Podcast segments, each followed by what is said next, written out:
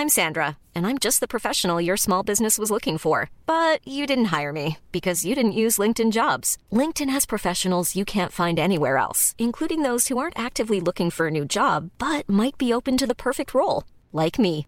In a given month, over 70% of LinkedIn users don't visit other leading job sites. So if you're not looking on LinkedIn, you'll miss out on great candidates like Sandra. Start hiring professionals like a professional. Post your free job on linkedin.com/people today.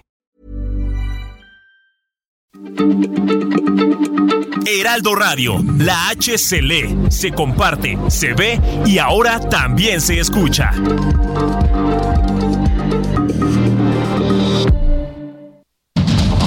Inicia. Heraldo Noticias de la tarde con Jesús Martín Mendoza. En Heraldo Radio.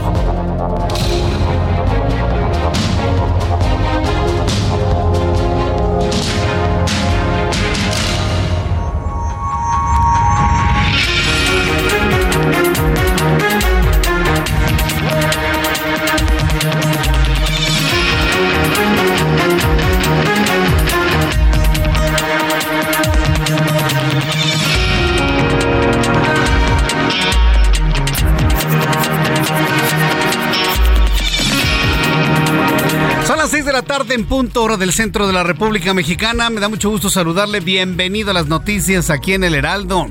Las noticias en la radio. Como a usted le gusta escuchar las noticias, vamos a reunirnos todos en torno a la radio a partir de este momento, cuando el reloj marca las 6 de la tarde. ¿Está usted en su casa?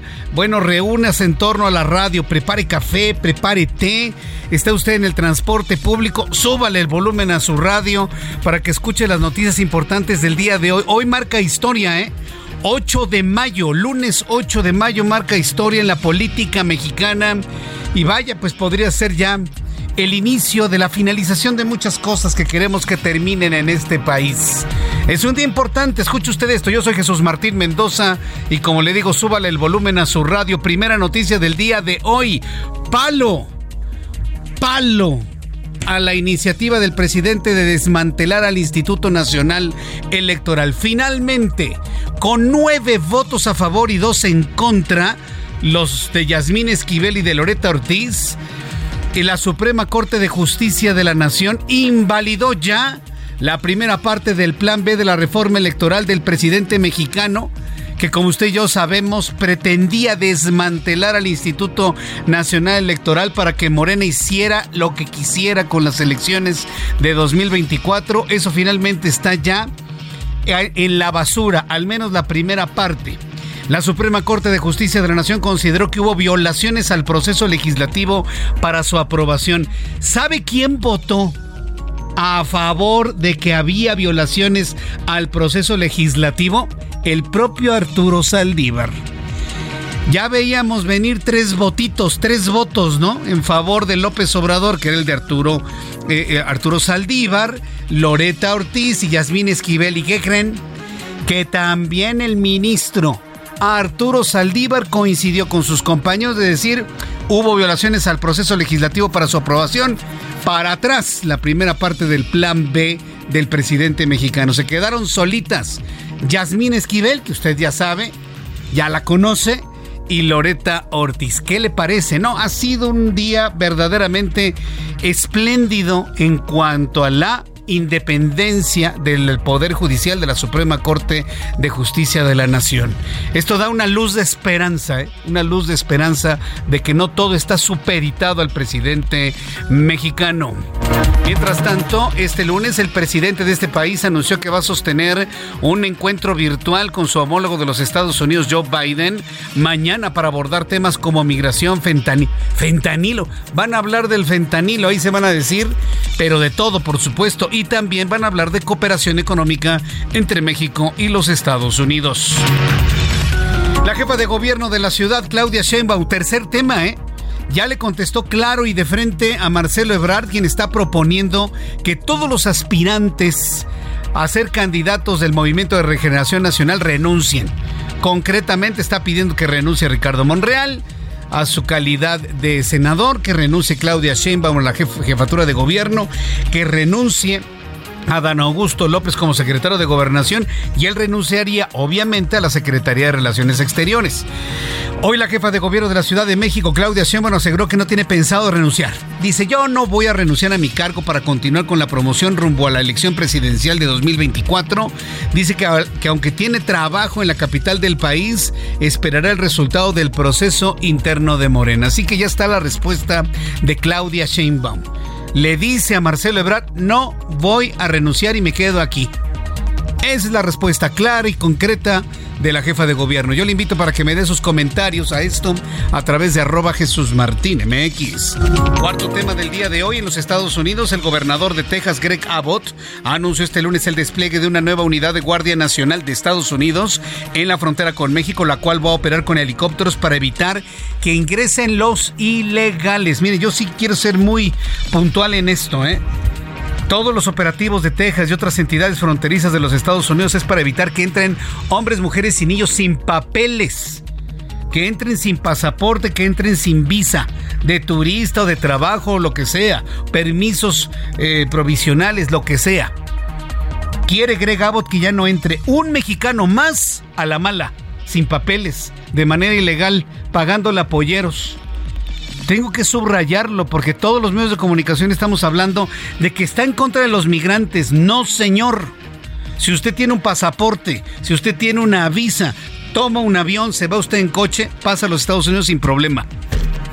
La migración está abierta para quienes tienen legalizada su tránsito con un pasaporte, con una visa de la calidad que sea.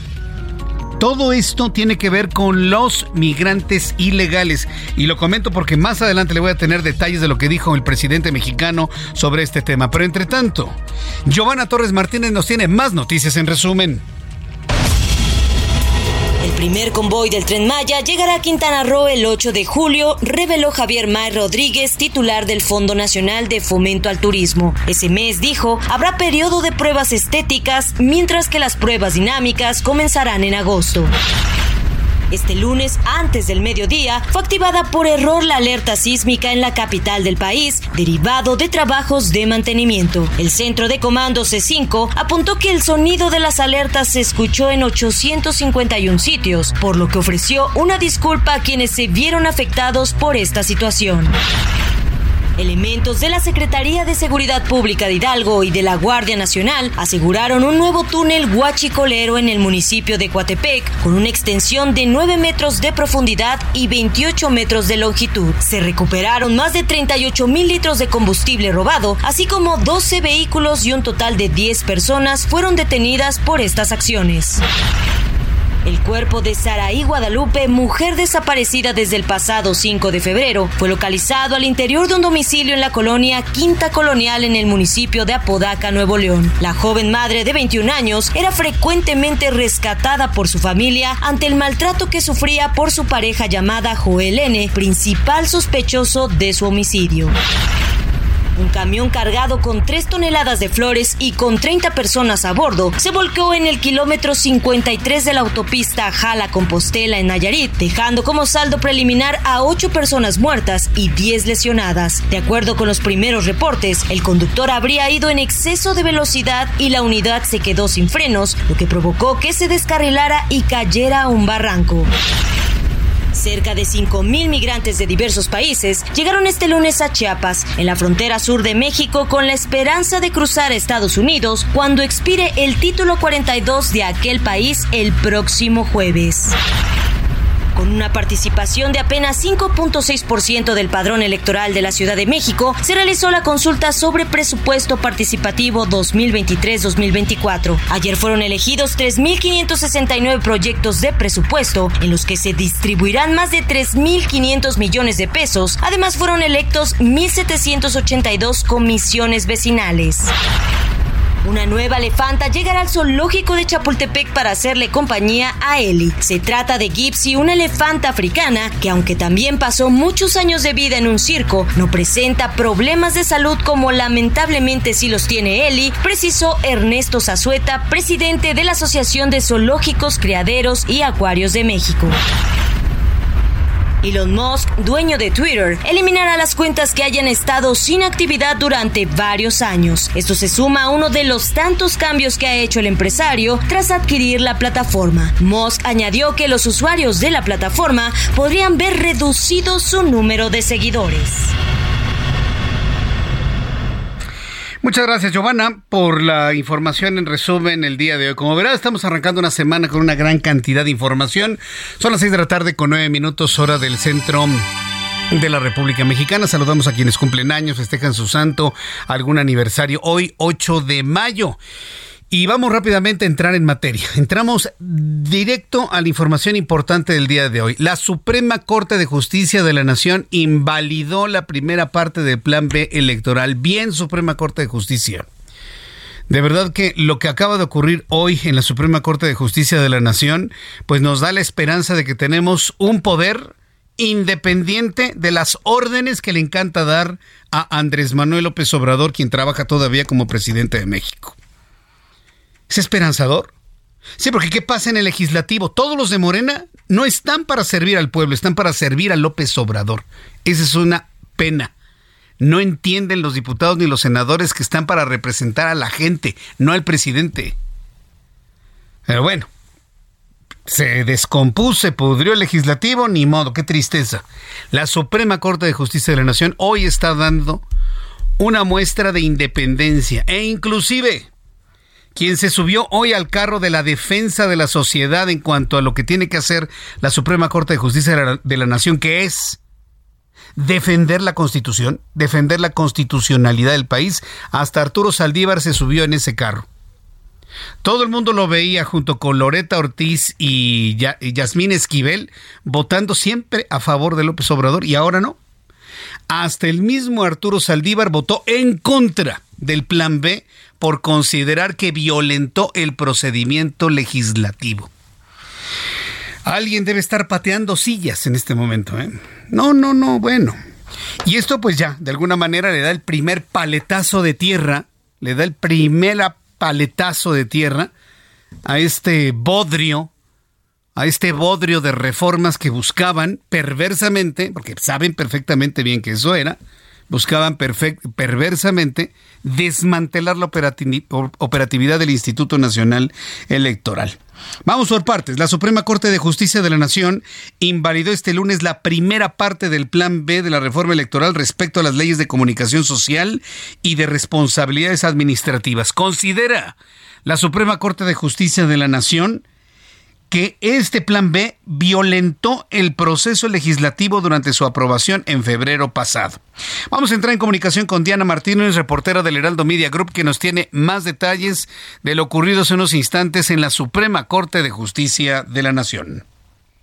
Así es, Jesús Martín, te saludo con gusto. La Suprema Corte de Justicia de la Nación invalidó la primera parte del Plan B de la reforma electoral por violaciones graves al procedimiento legislativo. Por nueve votos, el máximo tribunal determinó anular la reforma a las leyes generales de comunicación social y de responsabilidades administrativas publicada en 2022. El ministro Alberto Pérez Dayán propuso invalidar todo el decreto por violaciones al proceso para aprobar la reforma, pues no existió un debate abierto e informado. La ministra Margarita Ríos Farjat respaldó la propuesta de Pérez Dayan, pero aseguró que invalidar un proceso legislativo no prejuzga sobre las normas de ahí emanadas, pues siempre existe la posibilidad de que éstas contengan cuestiones positivas para el orden jurídico. Escuchemos a la ministra Margarita Ríos Farjat. Como sucede con cualquier árbitro, nuestras decisiones gustarán a algunos y disgustarán a otros. Celebro que eso sea posible porque da cuenta del fortalecido pluralismo de nuestra nación. Por todo esto, estoy con el sentido del proyecto, pero con estos razonamientos y apartándome de varias consideraciones, así que anuncio desde luego un voto concurrente.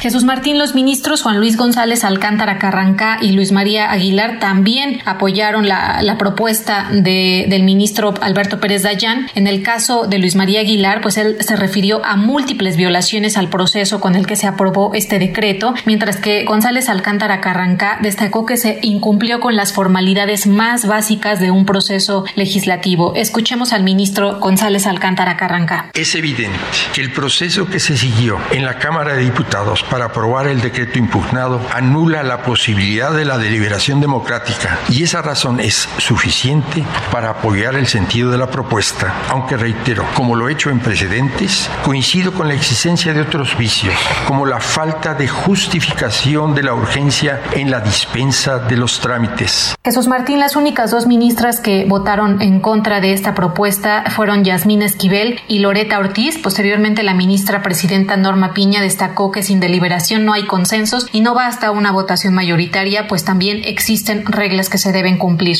Hasta aquí mi reporte. Muchas gracias. Gracias por la, información a, mi compañera eh, Diana Martínez, reportera del Heraldo Media Group. A veces yo no me, yo no me explico con qué cara pueden salir a la opinión pública estas dos mujeres defendiendo lo indefendible, defendiendo que se desmantele al INE. Sí, digo, para no entrar en todos los detalles y explicarle aquí en 30 minutos lo que contemplan las, eh, las reformas, ¿no? En esta primera parte. No, no, de, de, verdad. ¿Sabe lo grave todo esto? Llevan tres semanas afuera de la Suprema Corte de Justicia de la Nación. Gente enviada por alguna entidad política. No voy a señalar a ninguna, porque no me consta si están enviados por los de allá o los de acá o los de acuya. Pero de qué es alguien que los envía con una intencionalidad política, claro. Este país no tiene una cultura para saber lo que están haciendo en la Suprema Corte de Justicia de la Nación. Por el amor de Dios. Y ahora me salen bien doctos en el tema, ¿no?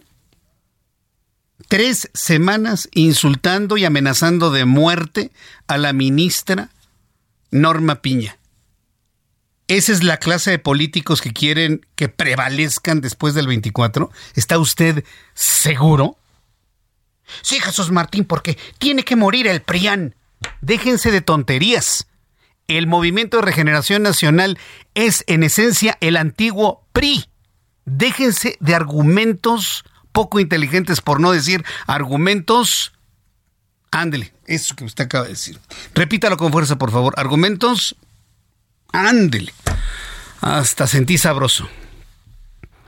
No puede ser, señores. dejémonos de este tipo de cosas. Y luego ensañándose con una mujer. Atacando a una mujer, a Norma Piña. Los defensores de las mujeres atacando a una mujer. Para que vea usted lo incongruente. Iba a decir otra palabra que empieza con H. Lo incongruentes que pueden llegar a ser. Ay, sí, bien defensores de las mujeres. Ah, pero no sea Norma Piña porque le llegan con todo, ¿eh? Tres semanas de insulto abierto diariamente. Vamos a hacer en este momento un enlace hasta las afueras de la Suprema Corte de Justicia de la Nación con mi compañero Javier Ruiz. Adelante Javier, ¿cómo están las cosas a las afueras de la Suprema Corte de Justicia de la Nación que en este momento está investida de independencia? Adelante Javier. Pues bastante tranquila, Jesús Martín, ya informadas de este grupo de personas de diferentes puntos o partes de la República que justamente pues están exigiendo la destitución de la presidenta de la Suprema Corte de Justicia, Norma Piña. Pues Jesús Martín, hace prácticamente desde el 17 de marzo lo hemos estado manejando, había grupos de 20, 30 personas, hoy prácticamente Jesús Martín únicamente se encuentran tres hombres con una, una bocina justamente realizando pues algunos mítines y por supuesto pues tomaba la, la principal de la Suprema Corte de Justicia de la Nación. Les mencionamos que qué opinaban, pues justamente se echó para atrás este plan B, esta primera etapa, pues únicamente lo que nos supieron mencionar es que pues que estaban tristes, así literal Jesús Martín, no nos supieron decir nada más, sin embargo pues este grupo de 10 personas a lo mucho que están dispersas, eh, pues se encuentran tomando estas instalaciones, no dan ninguna referencia, no dan ninguna respuesta, únicamente lo único que pudimos uh, y lo, pudieron decir que tienen ellos una asamblea el próximo 25 de mayo y que estarán determinando si se retira pues este plantón de las afueras de la Suprema Corte de Justicia o que continuará. Sin embargo, pues realmente no tienen una postura pues sólida, es lo único que saben eh, decir.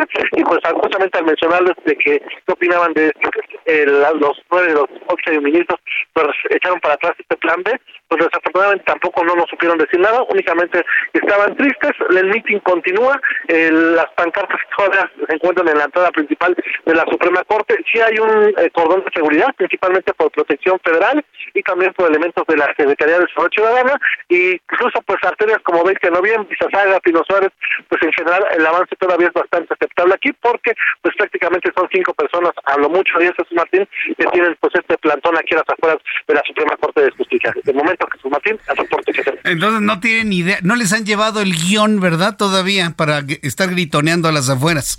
Todavía no les llevan ahí el guion de lo que tienen que decir porque no tienen ni idea de lo que está pasando en la Suprema. Ni siquiera se habían enterado de que el plan B fue setado, eh, justamente pues no, no, tenían la menor idea de que pues, esto había sucedido. Y pues realmente nomás se, eh, se encuentran aquí dos, dos personas pues ya adultas. Y lo único que también le solicitan a las personas que llegan a este punto es que pues entreguen su credencial elector que pongan el nombre en una de sus hojas que tienen y también el número de folio de su INE porque van a, eh, de acuerdo a lo que nos han dicho, van a recabar firmas, pues justamente en contra de la Suprema Corte de Justicia, Jesús Martín. Vaya, muy bien, qué, qué, bueno que estuviste en este lugar. ¿Siguen manteniendo toda su basura ahí pegada en la puerta principal de la Suprema Corte de Justicia de la Nación? Sí, sí, tienen, en la puerta, en las escalinatas y en los costados han colocado pues mantas largas y también pues algunos eh, otras mantas donde se encuentran pues figuras del presidente Andrés Manuel López Obrador Jesús Martín. Bien, pues muchas gracias por la información, Javier pues estamos, atentos, a Martín, excelente tarde. Hasta luego. ¿Y usted cree que son espontáneos? ¿De verdad alguien puede ser tan ingenuo para pensar que, ay, es gente del pueblo? ¿Mm? Bueno, no tiene ni guion después de lo ocurrido ahorita hace unos minutos en la Suprema Corte de Justicia de la Nación. Estamos tristes. ¿Pero qué opinan? Ah, no sé, estamos tristes. Estamos tristes. No tienen ni idea. No tienen ni la más remota idea. Todavía no les llega el guion y los billetes ahí para que sigan gritoneando y aventando basura y todas sus cosas que ya entendemos. No podemos estar secuestrados por una clase política así. Es lo único que yo le puedo decir. Que no hay nadie del otro lado. Ya, ya saldrá alguien. Pero yo nomás les digo, no podemos estar secuestrados por una clase política así que si no le gusta, manda a dos, tres personas, órale, amenacen de muerte a Norma Piña, que la siguen amenazando de muerte en las redes sociales, ¿eh? ¿Puede ser? ¿En qué clase de país vivimos? ¿Qué clase de gente somos? Bueno, pues evidentemente la oposición, los partidos de la oposición están celebrando el fallo de la Suprema Corte. Celebran el fallo en sí mismo, pero también celebramos, me incluyo, y yo lo, incluyo como ciudadano, que tengamos un poder judicial lo suficientemente independiente en este momento del Ejecutivo.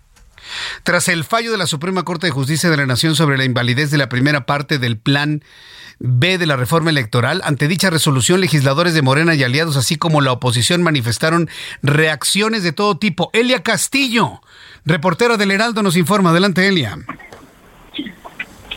Muy buenas tardes. Muy buenas tardes, Jesús Martín, te saludo con mucho gusto a ti al auditorio. Así es, bueno, pues luego de este fallo de la Suprema Corte de Justicia de la Nación no se hicieron esperar las reacciones, las reacciones de oposición en la Cámara de Diputados PAN, PRI, PRD y Movimiento Ciudadano celebraron el fallo de los ministros de la Suprema Corte de Justicia de la Nación que invalidaron la primera parte del llamado Plan B de la reforma electoral por violaciones al proceso legislativo. El eh, vicecoordinador de la fracción parlamentaria del PAN, Jorge Triana, señaló que, bueno, se abusó de esta figura que se llama de urgente y obvia resolución para poder pasar estas votaciones en diciembre pasado. Y, bueno, señaló que la Suprema Corte les dio la razón luego de que, eh, recordemos, la oposición impugnó justamente ante el máximo tribunal del país estas, eh, la aprobación de estas dos eh, leyes, la ley de comunicación social y la ley de responsabilidades de los servidores públicos. En este mismo sentido se pronunciaron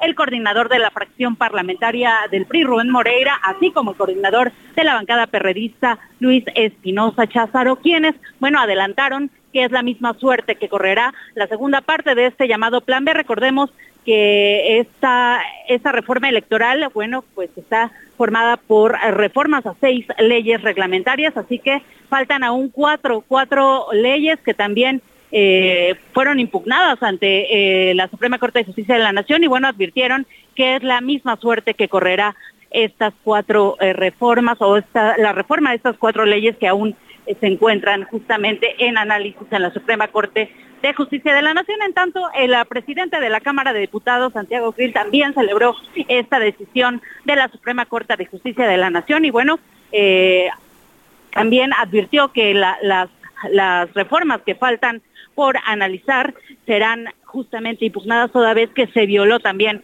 el proceso legislativo al aprobar las fast track sin eh, tomar en cuenta a las, minorías y, eh, bueno, aplicando la planadora morena y aliados en Cámara de Diputados y también en el Senado de la República. Este es el reporte que te tengo. Muchas gracias, Elia, por la información. Muy buenas tardes. Muy buenas tardes. Hasta luego, que te vean muy bien. Bueno, pues así estuvieron las cosas en la Suprema Corte de Justicia de la Nación. Yo lo que quiero que usted sepa entienda de esta información, es que es una muy buena noticia que tengamos un poder que defiende la constitucionalidad de las decisiones. Si hay una decisión que violenta nuestra constitución, va para atrás. Así de sencillo. No es un asunto personal. Simple y sencillamente, esas personas son las que quieren violentar a la constitución. Regreso con esto después de los anuncios 6 con 25. Escucha las noticias de la tarde con Jesús Martín Mendoza. Regresamos.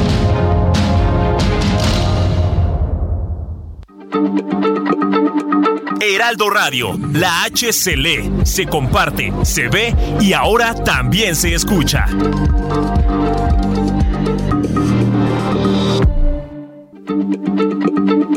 Heraldo Radio, la H se lee, se comparte, se ve y ahora también se escucha.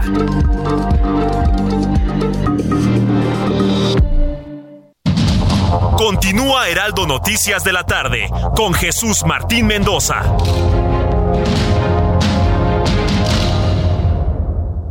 CAT promedio de 31.1% sin IVA. Vigencia del 3 al 31 de mayo. Detalles en ram.com.mx. Aprovecha el mes del trabajo RAM con las mejores promociones del año para estrenar una RAM 4000. La única pickup doble cabina que carga con más trabajo. Llévatela con tasa desde 9.75%. RAM. A todo con todo.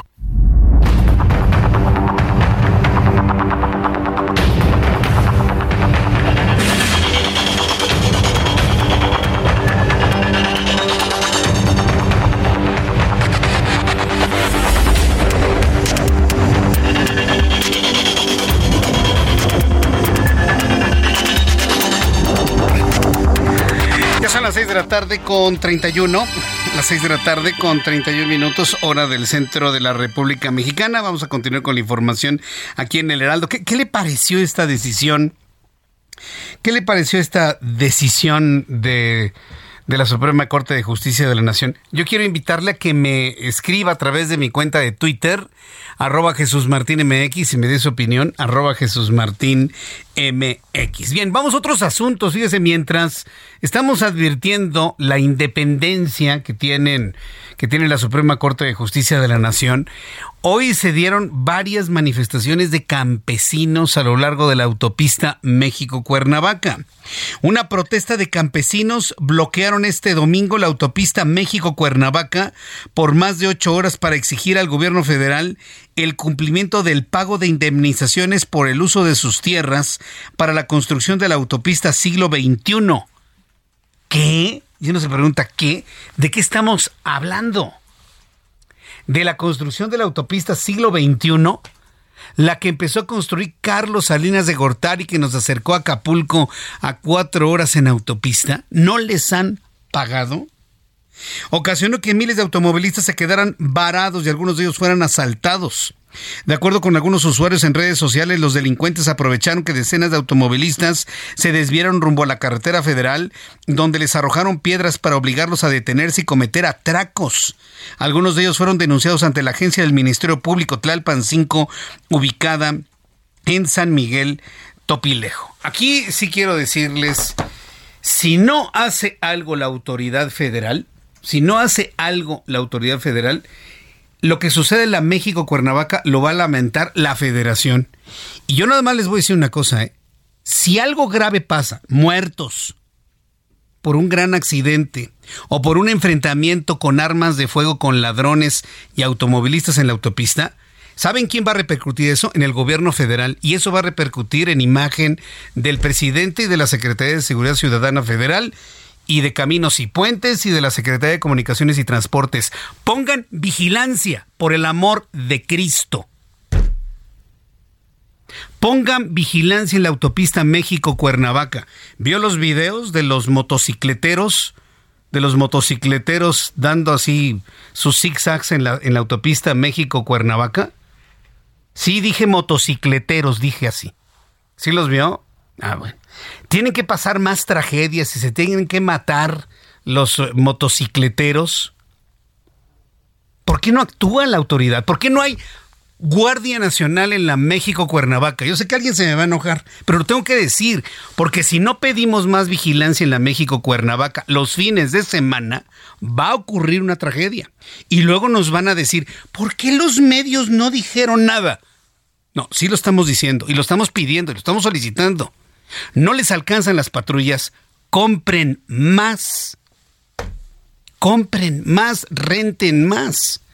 Pero se necesita una presencia policial ejemplar en la México Cuernavaca de jueves a la mañana de los lunes. ¿Cómo le van a hacer? Yo no sé. El flujo de automóviles desde la Ciudad de México hacia el estado de Morelos y Guerrero es la más intensa los fines de semana y más cuando hay puentes. Más que hacia el norte, más que hacia el oriente, más que hacia el poniente. Se lo digo porque yo he viajado en esa autopista de vez en cuando. Y esas veces en cuando me ha tocado coexistir con los motociclistas que yo nomás estoy así, mire, tamañito de que se vayan a matar. Va uno manejando bien, va uno cuidándose, cuidando a la familia y todo uno tiene que cuidar a estos irresponsables e ignorantes. Guanabís. Pretenciosos guanabís. ¿Qué es un guanabí? Un want to be. Alguien que quiere ser como este corredor de carreras en motos. Y se agarran la México Cuernavaca porque no tienen a dónde hacerlo de manera profesional. Sí, sé que se van a enojar, pero eso para mí es una actitud guanabí. A ver si así reaccionan. A ver si así reaccionan. Ayer le arrobamos a Omar García Harfuch y a la Policía Capitalina porque esos tramos todavía corresponden a Tlalpan. Claro, la autopista es federal.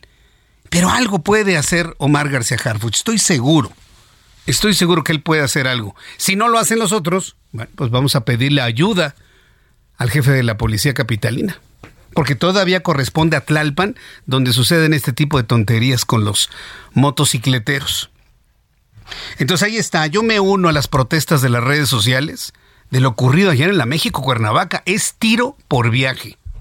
Pero nadie dice nada porque, ay, ¿cómo me voy a ver si reclamo, eh? Ay, no, que hagan el ridículo otros. No, no, yo, yo, yo soy, yo, yo tengo. No, ¿cómo? ¿Cómo lo voy a hacer yo? Bueno, entonces yo sí lo digo. Guardia Nacional, Guardia Nacional Carreteras, o, eh, Omar García Harfuch, Secretaría de Comunicación. Ahí le estamos pidiendo apoyo, ayuda ante las omisiones de los otros. Comunicaciones y Transportes, Caminos y Puentes. ¿A quién vamos a acudir? Están asaltando a la gente. Ya se dieron cuenta que de Cuernavaca a la Ciudad de México y de la Ciudad de México a Cuernavaca va gente con autos buenos, vamos a llamarlo de esa manera. Están atrapados en el tráfico, llegan y les bajan todo. ¿Quiere ser usted el siguiente? Ah, bueno, entonces ayúdeme con este llamado a que pongan vigilancia, a que agilicen el tránsito, a que eviten accidentes algo muy grave va a pasar en el futuro y entonces cuando pase, entonces van a querer tapar el, hoyo, ¿no? El pozo, cuando se ahogue el niño.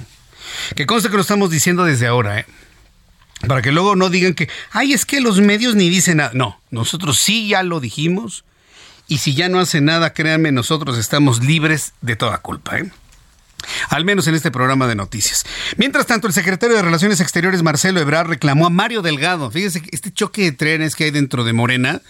Dos hombres que en su momento fueron grandes aliados. ¿eh? Y yo recuerdo a un Mario Delgado, pues vaya, muy colaborador con Marcelo Ebrard cuando fue, jefe de gobierno de la Ciudad de México. Eh, yo le reconocí en su momento a Mario Delgado un, un manejo de la condición financiera de la Ciudad de México que le regresó la viabilidad. ¿Se acuerda cuando era imposible las condiciones económicas de la ciudad? Mario Delgado lo arregló. Y ahora están enfrentados. Marcelo Ebrard le reclamó a Mario Delgado, líder nacional de Morena, que, le falta, que la falta de reglas para la candidatura a la presidencia de la República 2024 está propiciando que predomine la ley de la selva al interior del partido. Noemí Gutiérrez tiene más detalles de este reclamo que le hizo Marcelo Ebrard, importante aspirante a la, candidatura de Morena a la presidencia de la República. Noemí Gutiérrez, gusto en saludarte. ¿Cómo estás? Hola Jesús Martín, muy buenas tardes. Pues como parte de su gira de trabajo por Chihuahua, este lunes el canciller Marcelo Ebrard sostuvo un encuentro privado con la gobernadora Maru Campos y después de la reunión ambos inauguraron el foro Interconectando Ciudades Inteligentes en la capital del estado. En entrevista el canciller habló sobre tecnología, inversiones, pero también del proceso para 2024. Ahí Ebrard Casaubón afirmó que para evitar la guerra sucia entre los cocholatas, pues la dirigencia de Morena debe establecer lineamientos y por ello emplazó a Mario Delgado, dirigente nacional, para que se reúna eh, con los aspirantes a 2024 y así definir lo que dijo reglas elementales. Pero escuchamos qué fue lo que dijo. Yo diría que si está preocupado por, él habla de, evitar rupturas, de evitar conflictos y yo creo que tiene razón, pero eso lo logras cuando hay reglas claras, cuando no hay reglas hay ausencia de reglas, entonces la ley de la selva. Bueno, Jesús Martín, y comentarte también que el canciller recordó que en diciembre pasado le entregó a Mario Delgado una carta en la que establece que se definan las fechas para el proceso de 2024, en donde los aspirantes renuncien antes de que se realice una encuesta, pero también que esta encuesta lleve solo una pregunta para que no se, se confunda al electorado y también que haya debate entre los aspirantes. Y ya por último te comento, pues descartó que se vaya del partido. Él dice, yo estoy muy bien en Morena. Jesús Martín, la información que te tengo. Muchas gracias por la información, Noemi. Muy buenas tardes. Gracias, muy buenas tardes. Noemí Gutiérrez, reportera del Heraldo Media Group. Fíjese que a propósito de toda esta discusión que hay entre los aspirantes a la presidencia de la República, este fin de semana también hubo un encuentro muy importante en Aguascalientes donde se reunieron varios panistas, entre estuvo Marco Cortés, por supuesto, estuvo Lili Telles, estuvo Santiago Krill, que por cierto pronunció un discurso muy, muy, muy importante. Lili Telles dijo, algo que me, a mí en lo personal me gustó mucho, fíjese. Lili Telles le dijo a todos, a ver, señores, no nos dé vergüenza de defender a la derecha en el país. O sea, la izquierda no nada más tiene condiciones de virtud, eso no es cierto. No nos dé vergüenza defender a la derecha en México. No nos dé vergüenza defender la vida. No nos dé vergüenza defender el esfuerzo personal, el trabajo propio. No nos dé vergüenza defender la propiedad privada. No nos dé vergüenza defender un Estado limitado. No, no, no, buenísimo. Porque es eso. Resulta que a muchos les da vergüenza pues defender la vida. Oye, yo no estoy a favor del aborto, ¿eh? Ni de la eutanasia. Veo cada quien con su idea, ¿no? Pero los que no están a favor les da pena defenderlo. Por eso me gustó el discurso de, de, Lili Telles, porque más allá de la puntuación precisa o, o, de cada uno de sus puntos, es salir precisamente a defender una ideología, una posición y una convicción de lo que queremos de país. Le decía esto de los candidatos, tanto del PAN, porque fíjese que me llegó la encuesta de Rubrum, me llegó la encuesta de Rubrum, Preferencias Presidenciales 2024. Fíjese que esta encuesta fue realizada por teléfono a una población muestra de hombres y mujeres en la República Mexicana, tipo de muestra aleatorio representativo, nivel de confianza 95%, margen, de error más menos 3.8, se levantó el 5 de mayo y el contacto de esta encuesta se llama Luis Alberto García Lozano. Me envió esta, esta, esta medición de preferencias presidenciales de todos. Esto fue lo que me gustó. Que están Morena, PRD, PRI, PAN, Movimiento Ciudadano, están todos. La pregunta que están destacando es, independientemente del partido político con el cual usted pueda simpatizar, ¿quién considera que deba ser el próximo presidente de México? No le están hablando de campañas, ni de alianzas, ni de partidos nada. ¿Quién considera que debe ser el presidente de México? Rubrum, ¿sabe quién pone en primer lugar? A Marcelo Ebrard con el 20.5%. En segundo lugar, Claudia Sheinbaum con el 18.0%. Marcelo con 20.5, Claudia Sheinbaum 18.0. En tercer lugar está Luis Donaldo Colosio. Ojo, ¿eh? En tercer lugar, Luis Donaldo Colosio con 12.4%. En cuarto lugar, no me lo va a poder creer. Está Gerardo Fernández Noroña con el 8.9, muy alejado del principio, de los primeros. En quinto lugar, Santiago Krill con 7.9. En sexto lugar, Ricardo Anaya con 7.2. En séptimo, Adán Augusto López con 7. Hasta el octavo se fue Lili Telles con el 6%. En el noveno, Enrique de la Madrid con el 5.8%. En el décimo lugar, Claudia Ruiz Macié con el 5%. Y en el decimoprimer lugar, ya muy alejado, Enrique Alfaro con el 1.3%. ¿Sabe por qué está tan bajo Enrique de la Madrid, desde mi punto de vista? Porque se sigue ostentando como un candidato del PRI. Perdón, pero pues el PRI está muy desgastado. Si Enrique de la Madrid se manejara como independiente, yo le puedo asegurar que brincaría del lugar 9 donde está hasta el lugar 3 o 4. Si no es que 2, o 3 o 4. Por ahí andaría, ¿eh? Pero bueno, esa es una opinión personal. Por lo pronto, si vea dónde se quedan los candidatos del PRI o ubicados con el PRI, prácticamente hasta, hasta el fondo de la encuesta. Hasta el fondo. Pero a mí me sorprendió Gerardo Fernández Noroña en cuarto lugar, apenas abajito de Luis Donaldo Colosio. Interesante sin duda esto que me mandó Rubrum. Son las 6.44, las 6 de la tarde con 44 minutos hora del centro de la República Mexicana. Hablando de aspirantes, la jefa de gobierno de la Ciudad de México, Claudia Sheinbaum, aseguró que en este momento no tiene pensado renunciar a su cargo para dedicarse a la sucesión presidencial de 2024, al afirmar que hay muchas cosas que cumplir en la ciudad y que su posible salida se va a definir si resulta ganadora de la encuesta interna de Morena para definir al candidato presidencial.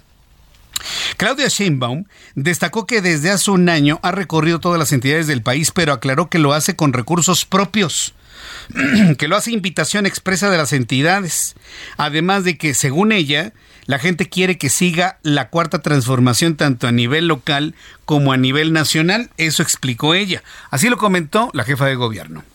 Por el momento no tenemos pensado renunciar, todavía tenemos muchas cosas que cumplir en la ciudad y eso en todo caso pues se verá después si es que salimos arriba en las encuestas.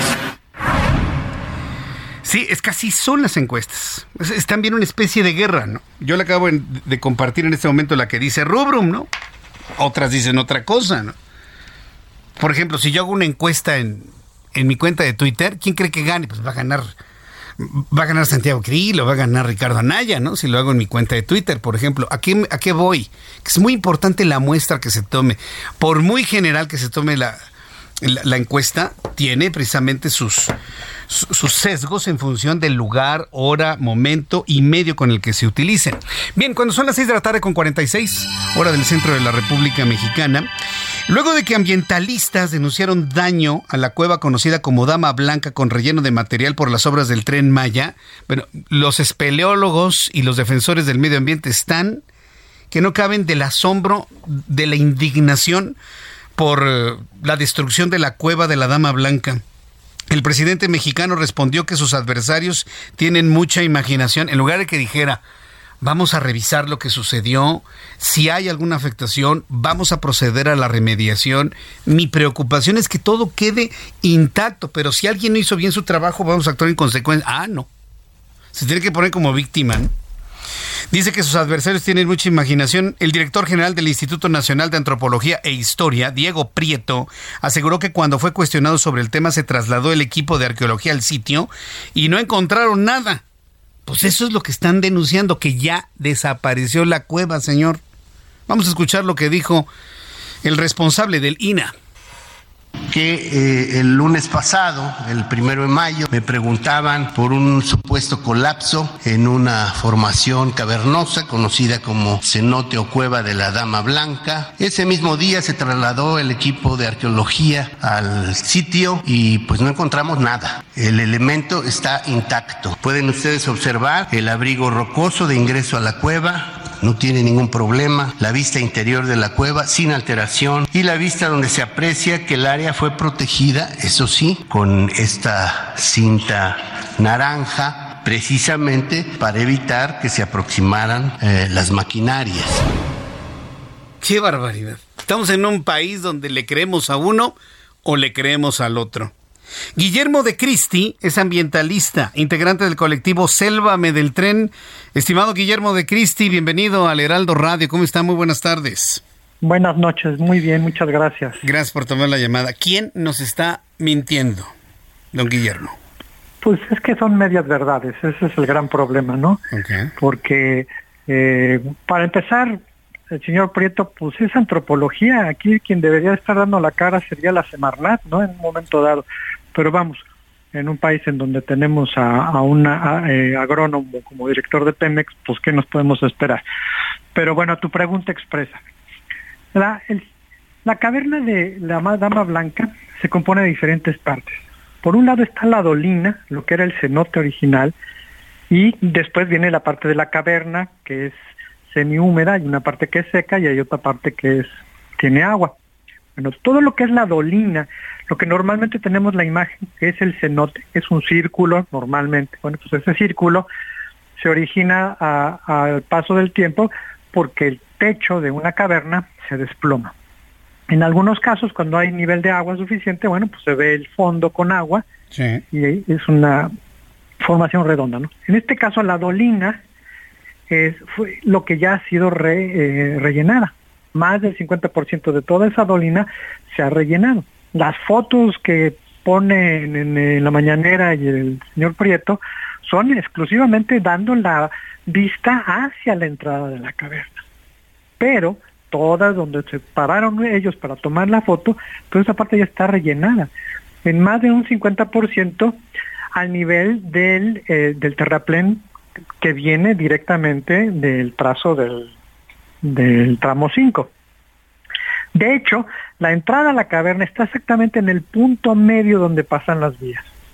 Cuando estuvimos ahí, y lo reportó en su momento Pepe Urbina, con las máquinas que estaban haciendo el, relleno, eh, gente de Fonatur les dijo, sí, se va a acabar de rellenar esto, pero vamos a tener mucho cuidado para que los escurrimientos no entren a la caverna en un lugar donde hablamos de piso kárstico, donde todo, todo, absolutamente todo se descubre al subsuelo, pues era ya de entrada una insensatez, ¿no?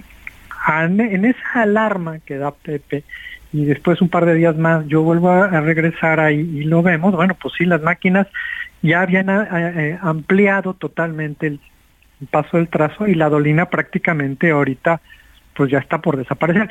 Obvio, ya pararon la, la, la acción, ¿no?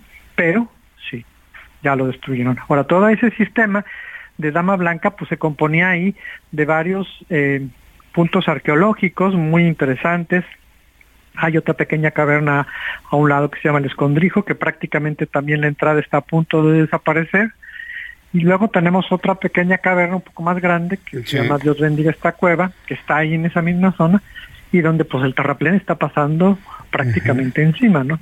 Entonces, hablamos de medias verdades, ¿no? Porque la cueva no es no es como alguien dijo hoy en el radio, no es un hoyo en el piso, no, va más allá del hoyo en el piso. En este caso se componía toda la parte de la dolina, ¿no? Y esa parte es la que prácticamente ya desapareció.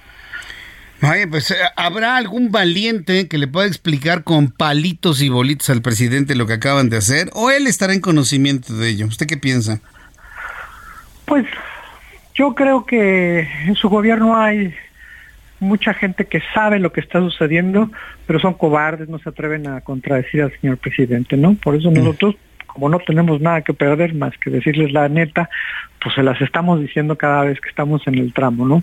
Ahora este fin de semana ya nos prohibieron entrar íbamos con un grupo de la universidad para poder eh, pues enseñarles cómo está en los temas de, del tren Maya, ellos para cumplir algunas eh, pues algunos puntos de sus materias de sustentabilidad, imagínate, eh, pues no nos dejaron entrar, fuimos amenazados con Guardia Nacional y unos reporteros por ahí que iban eh, de Francia, nos, nos amenazaron también con traer a migración y bueno, pues nos habla de la opacidad de este proyecto, ¿no? Lo que menos le interesa al gobierno es darle información clara, decirnos cuál es el proyecto y qué es lo que está sucediendo. ¿no?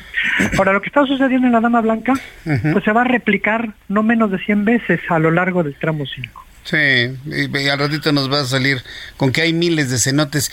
Esto que me acaba de decir es una noticia paralela, ¿eh? Las amenazas amedrentan, eh, impiden, no dejan, impiden el trabajo periodístico, el trabajo de investigación nacional e internacional.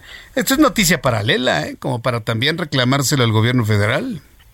No, por supuesto que se le estamos reclamando porque eh, durante todo este año, un poco más del año que empezaron la, devastación en la selva, bueno, pues nosotros los activistas y mucha gente, muchos ciudadanos nos hemos acercado a ellos a, pues, a, denunciar. En su momento estuvimos parando máquinas que estaban eh, devastando la selva como tal, pero en ningún momento hemos hemos sido eh, pues fuente de algún problema o, de poner en, peligro la seguridad de trabajadores y demás, como sea, ¿no?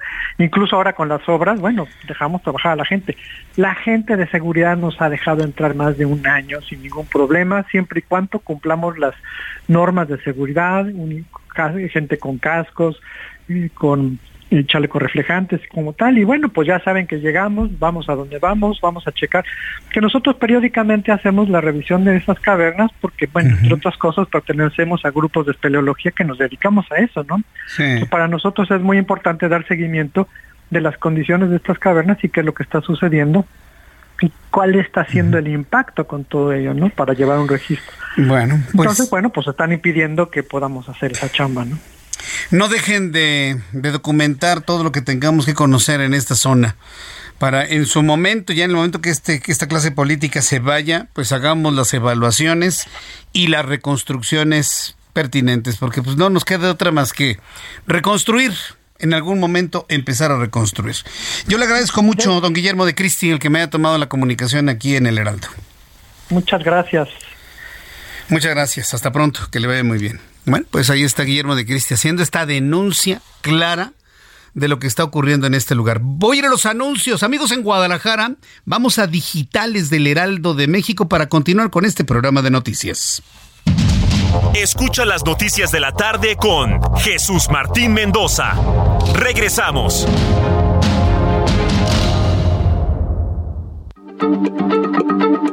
Heraldo Radio, la H se lee, se comparte, se ve y ahora también se escucha.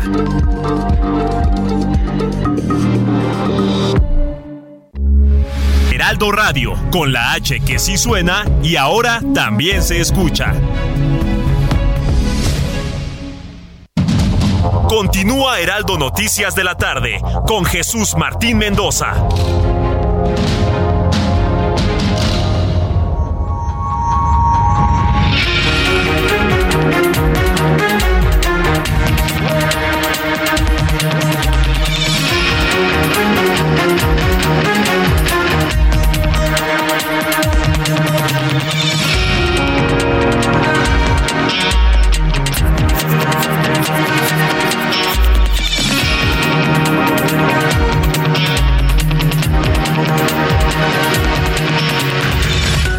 7 en punto, las 19 horas en punto, 7 de la noche, tiempo del centro de México. Recuerde, estamos desfasados del primer mundo una hora, tiempo del centro de los Estados Unidos, las 8 de la noche.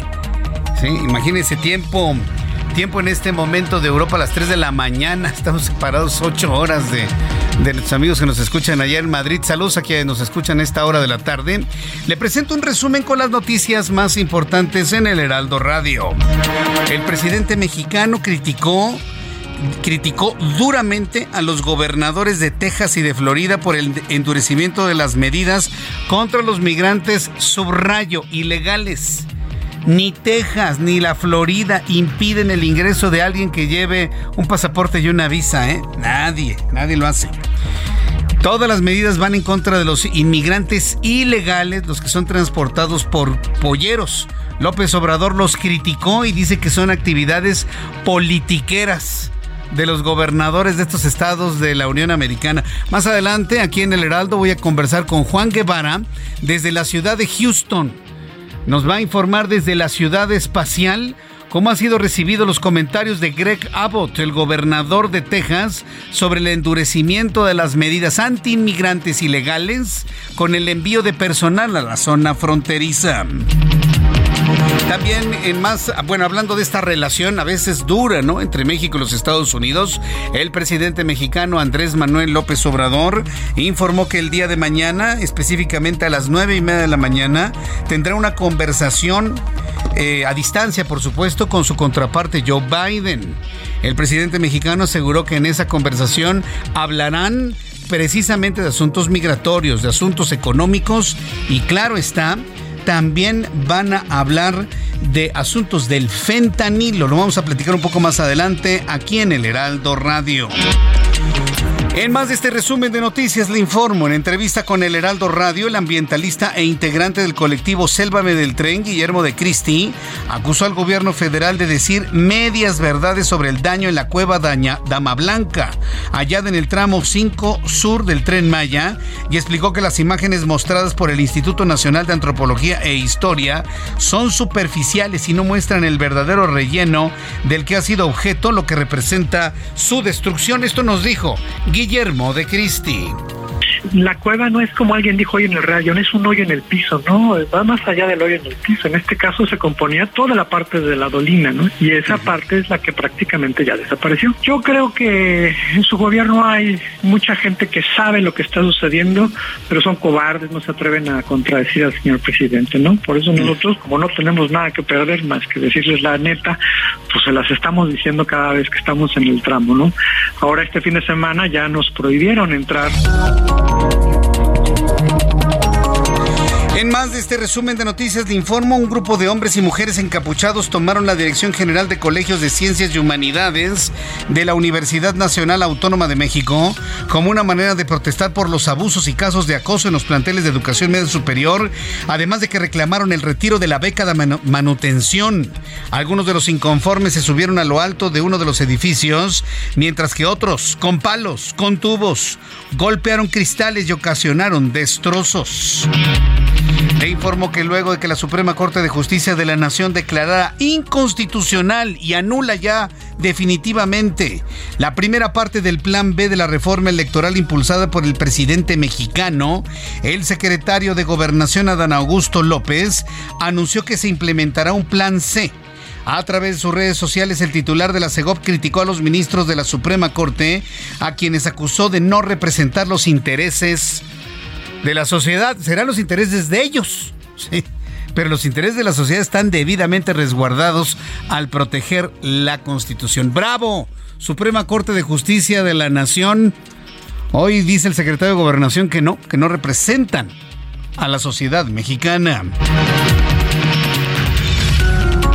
Y bueno, pues ya que le estoy informando sobre esto, abundó el secretario de Gobernación, Adán Augusto López, la anulación de la primera parte del Plan B del presidente mexicano. Dice que se decidió seguir protegiendo intereses particulares y advirtió en sus redes sociales que habrá un plan C en las urnas.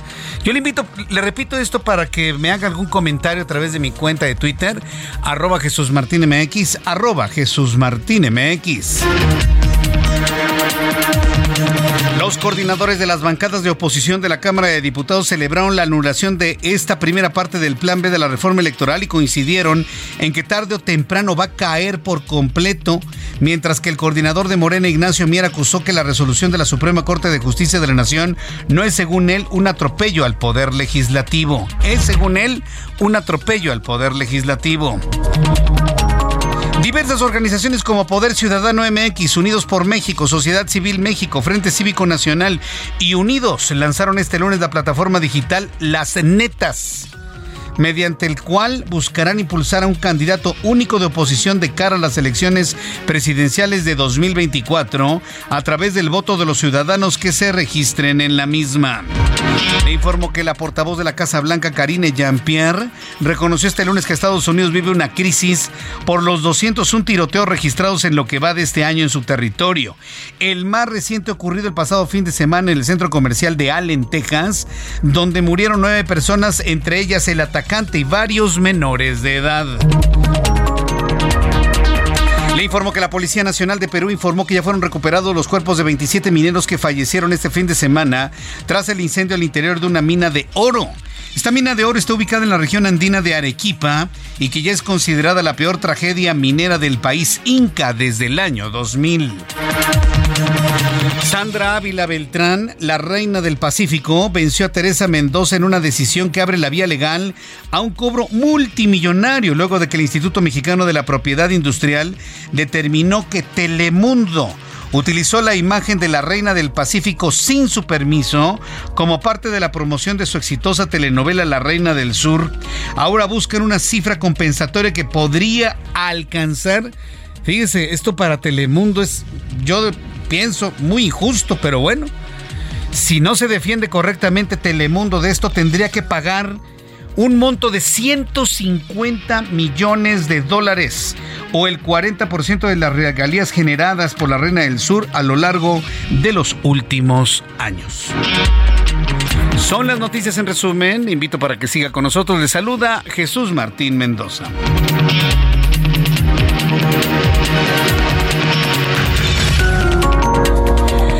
Las 7 con 8, las 19 horas con 8 minutos hora del centro de la República Mexicana. Saludo con muchísimo gusto a nuestros compañeros reporteros urbanos. Empiezo con Javier Ruiz con información a esta hora de la noche. ¿En dónde te ubicamos, Javier? Javier, estás al aire. Bueno, entonces vamos con Gerardo Galicia. Adelante, Gerardo. Hola. Ah, ¿Quién está en la línea? ¿Eres Javier? Aquí está Javier Jesús Martín. Adelante, Javier Ruiz, qué gusto saludarte. ¿En dónde te ubicamos? El gusto mío, Jesús Martín, en la colonia Simón Bolívar, Jesús Martín, esto es en la alcaldía de Luciano Carranza. Hace unos momentos fue asesinado un hombre, Jesús Martín, recibió tres impactos de arma de fuego. Es exactamente en la calle de Esterlina, donde desafortunadamente lo que nos refieren pues vecinos de esta zona es que llegaron sujetos a bordo de una motocicleta. Sin mediar palabras, pues dispararon en al menos tres ocasiones.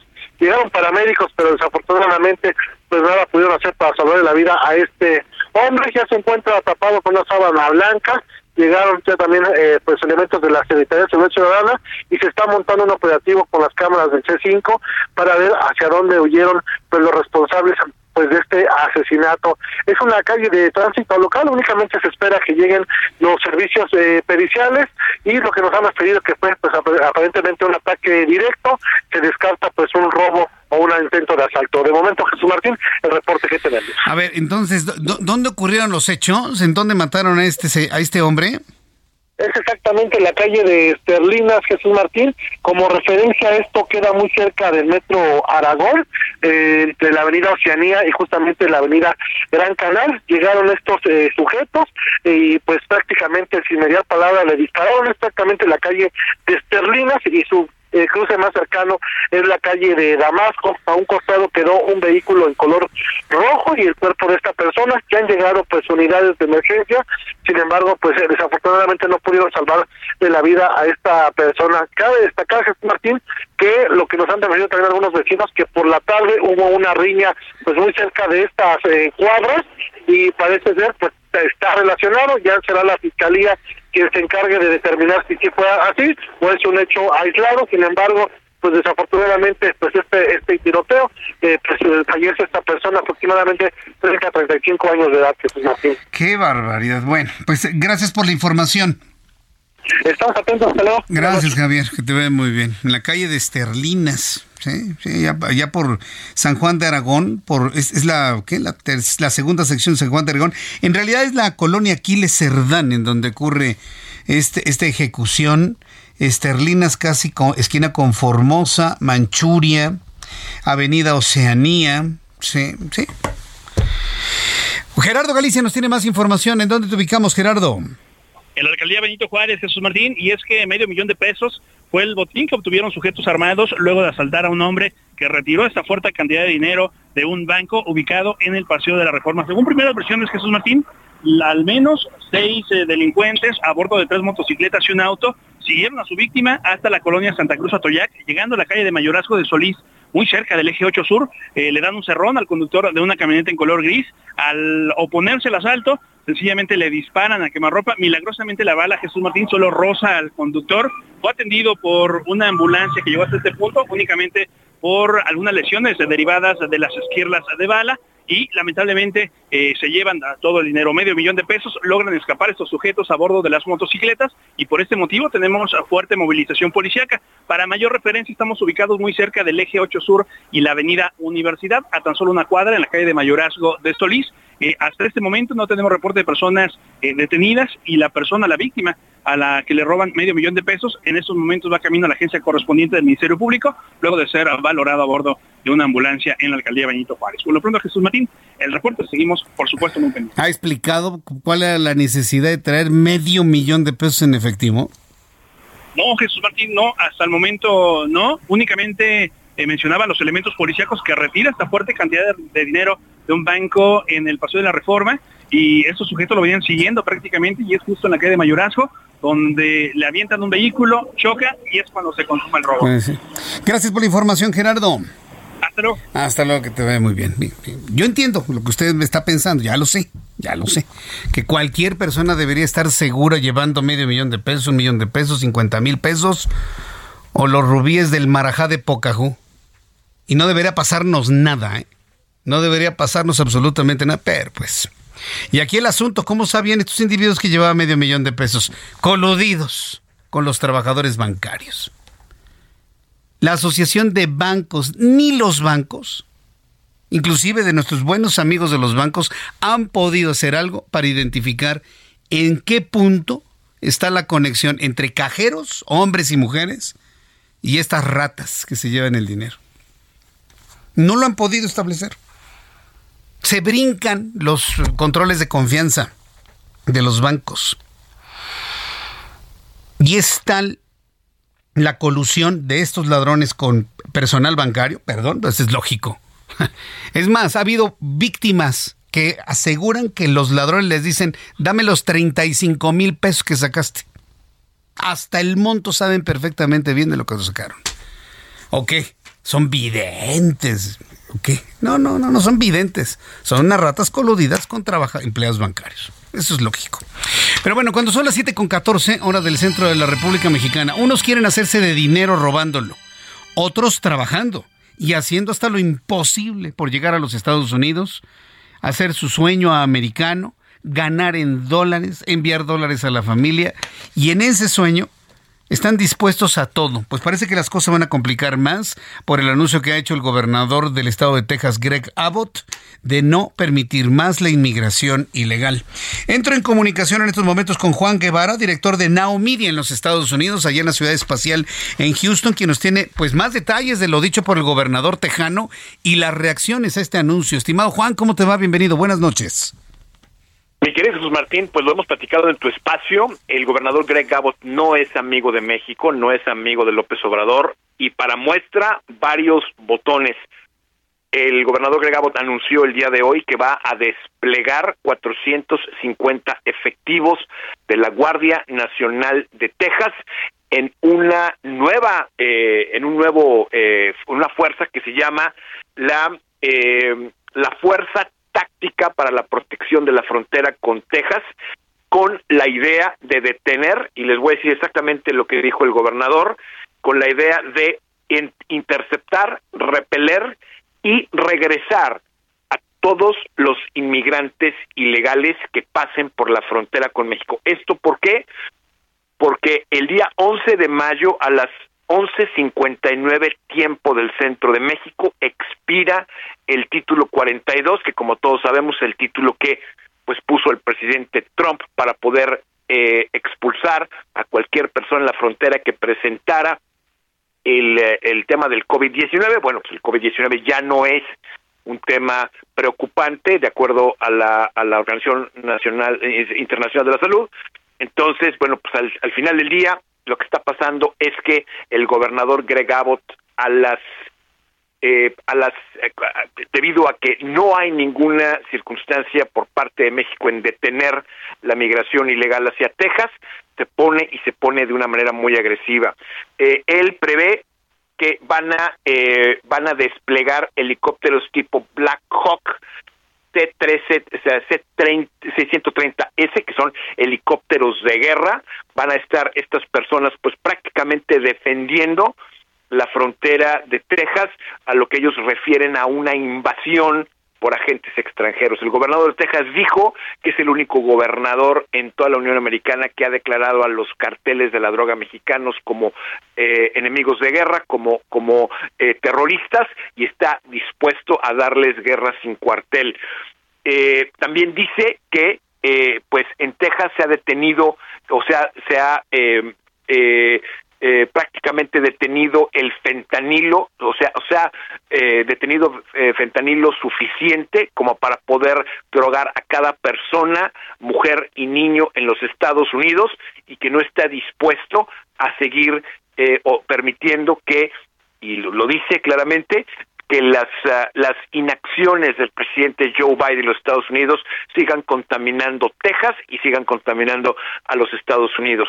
El gobernador Greg Abbott dice que se estiman, que se estiman a partir del día 12 de mayo una migración ilegal de prácticamente 13 mil personas diarias y debido a esto ya la ciudad del Paso se está declarando en zona de emergencia o se declara un estado de emergencia porque bueno, pues ya están ahí los mexicanos eh, que están tratando de pasar la frontera junto con gran cantidad de venezolanos y bueno, pues no les va a ir nada bien porque la realidad de las cosas es que eh, el gobierno de Texas está también construyendo un muro fronterizo. El gobernador Abbott dijo que es el único estado en la Unión Americana que está construyendo un muro de verdad, parte de la idea que dejó el presidente Trump, y que van a detener toda la migración ilegal. Eh, ¿Esto qué repercusión tiene para México? Bueno, pues puede tener ciertas repercusiones. Ya vimos lo que hizo el gobernador Gregabo con los transportistas, con los traileros.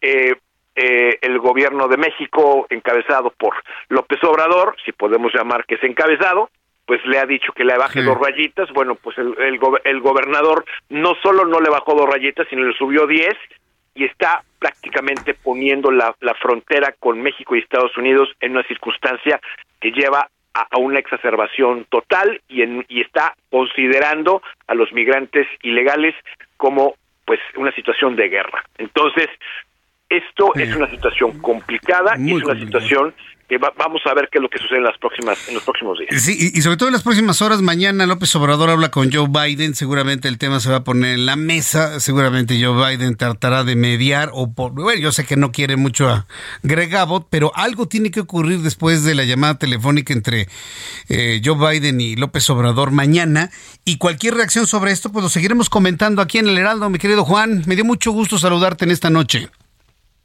Igualmente, Jesús Martín, aquí estamos pendientes. Gracias, fuerte abrazo.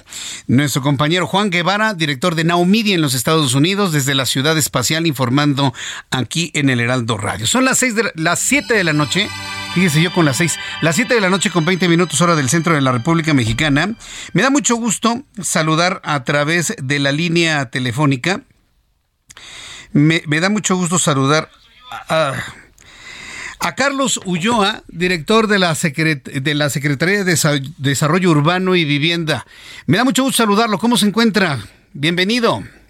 Muchas gracias, Jesús Martín. El gusto es mío. Saludos a tu auditorio. Gracias por, gracias por estar aquí. La fecha límite para el retiro de publicidad exterior en la Ciudad de México, pues ya se acerca, ¿no? ¿Cómo, ¿Cómo, andamos en este tema de la publicidad exterior, de este ruido visual que tenemos en toda la Ciudad de México? ¿Cómo lo están controlando y cuál va a ser la normatividad que va a prevalecer? Carlos Ulloa. Gracias, Jesús. Sí, mira, comunicarle, gracias por la oportunidad de informarle a, a tu audiencia en la Ciudad de México tenemos eh, un padrón, teníamos un padrón de 1.200 espectaculares de azotea que no contempla la nueva ley de publicidad exterior aprobada por el Congreso en el 2022, el 6 de junio. Entonces estamos trabajando para el retiro total de estos 1.200 antes del 6 de junio del 23. Como bien dices, los, ya los tiempos apremian. Llevamos un retiro de 683 o sea, hay, un número importante todavía de retiro. Estamos trabajando en constante comunicación con las marcas eh, y, hemos detectado que pues hay empresas que se están resistiendo al retiro de eso y esperemos el cumplimiento y el compromiso con la ciudadanía y el compromiso y el cumplimiento de la nueva ley. Entonces son 1.200 los que van a retirar. ¿Cuál es lo que están violentando? ¿Qué parte de la normatividad no están cumpliendo? El padrón era de 1200, llevamos retirado 683. Eso quiere decir que todavía nos falta un tramo muy importante, todavía un poco menos del 50%. Hay empresas que te digo que se resisten, hemos detectado ahorita unas empresas que, por ejemplo, es Cinesa, Lagunas, Rapsa, que más o menos en el grupo de estos tres hay 250 espectaculares de azotea prohibidos en la Ciudad de México, pero también es una práctica que ellos tenían ya desde en administraciones pasadas, que con el amparo pues no pagaban derechos a la Ciudad de México en la ocupación del espacio público. Por eso es un sentido de seguridad para los capitalinos, para transeúnte, para los vehículos, de que esto pueda prevenir eh, lamentables accidentes es un asunto de seguridad y un derecho a que pues todos los capitalinos capitalinos tengamos el derecho al paisaje urbano. Sí, aprovecho para comentar, a mí me ha tocado ver anuncios espectaculares en el segundo piso del periférico con una luminosidad en las noches que de verdad hasta distrae y puede provocar un accidente, ¿no? Muy luminosas las pantallas. ¿También esa luz se va a regular de esos anuncios, Carlos Ulloa? esa está regulada, este Jesús Martín. Mira, esta es otra modalidad que existe también de la publicidad exterior que son estos estas estructuras de autosoportados, estos que están sobre una sobre, un pilar de acero. Estos hay 900 en la Ciudad de México, de los cuales únicamente 800 cuentan con la licencia. Tenemos en irregulares alrededor de 100. Vamos a seguir trabajando terminando el 6 de junio con estos seis un análisis muy exhaustivo para ver aquellos que están violentando la ley. Aparte de la luminosidad, hay horarios, hay densidad de luz, hay un horario en que ya deben de estar apagadas esas pantallas y también hay una, eh, en el reglamento se establece la distancia que debe haber entre uno y entre otro. Esa es una parte muy importante. En San Jerónimo y el tramo de San Antonio también teníamos otra explotación que está prohibido en la ley, que son estos anuncios envolventes o muros ciegos que van sobre los edificios. Este, ahí estaba una saturación eh, la verdad, bastante como un punto de, mucha saturación de esta contaminación visual. Se reguló, también no lo permite la ley. Y decirte también que en las unidades habitacionales está prohibido la publicidad, tanto de eh, envolventes como de muros ciegos y obviamente de azotea que prohíbe la ley, pero también en áreas de sitio patrimonial. Pues yo quiero agradecerle mucho a Carlos Ulloa. Qué bueno que se esté trabajando en esto en favor de evitar este ruido visual. Eh, en el mes de junio nos volvemos a comunicar para saber cuánto se pudo avanzar y si se, logró la meta. Muchas gracias por este tiempo, Carlos Ulloa. Al contrario, Jesús Martín, muchas gracias y muy amable.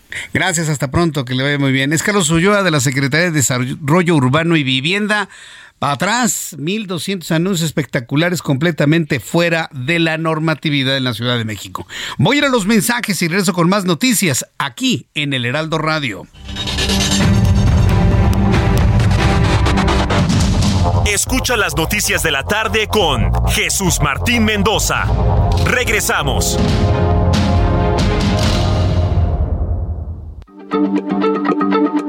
Heraldo Radio, la H se lee, se comparte, se ve y ahora también se escucha.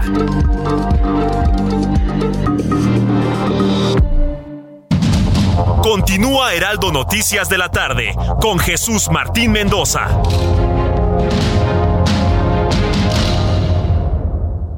CAT promedio de 31.1% sin IVA. Vigencia del 3 al 31 de mayo. Detalles en ram.com.mx. Aprovecha el mes del trabajo RAM con las mejores promociones del año para estrenar una RAM 4000. La única pickup doble cabina que carga con más trabajo. Llévatela con tasa desde 9.75%.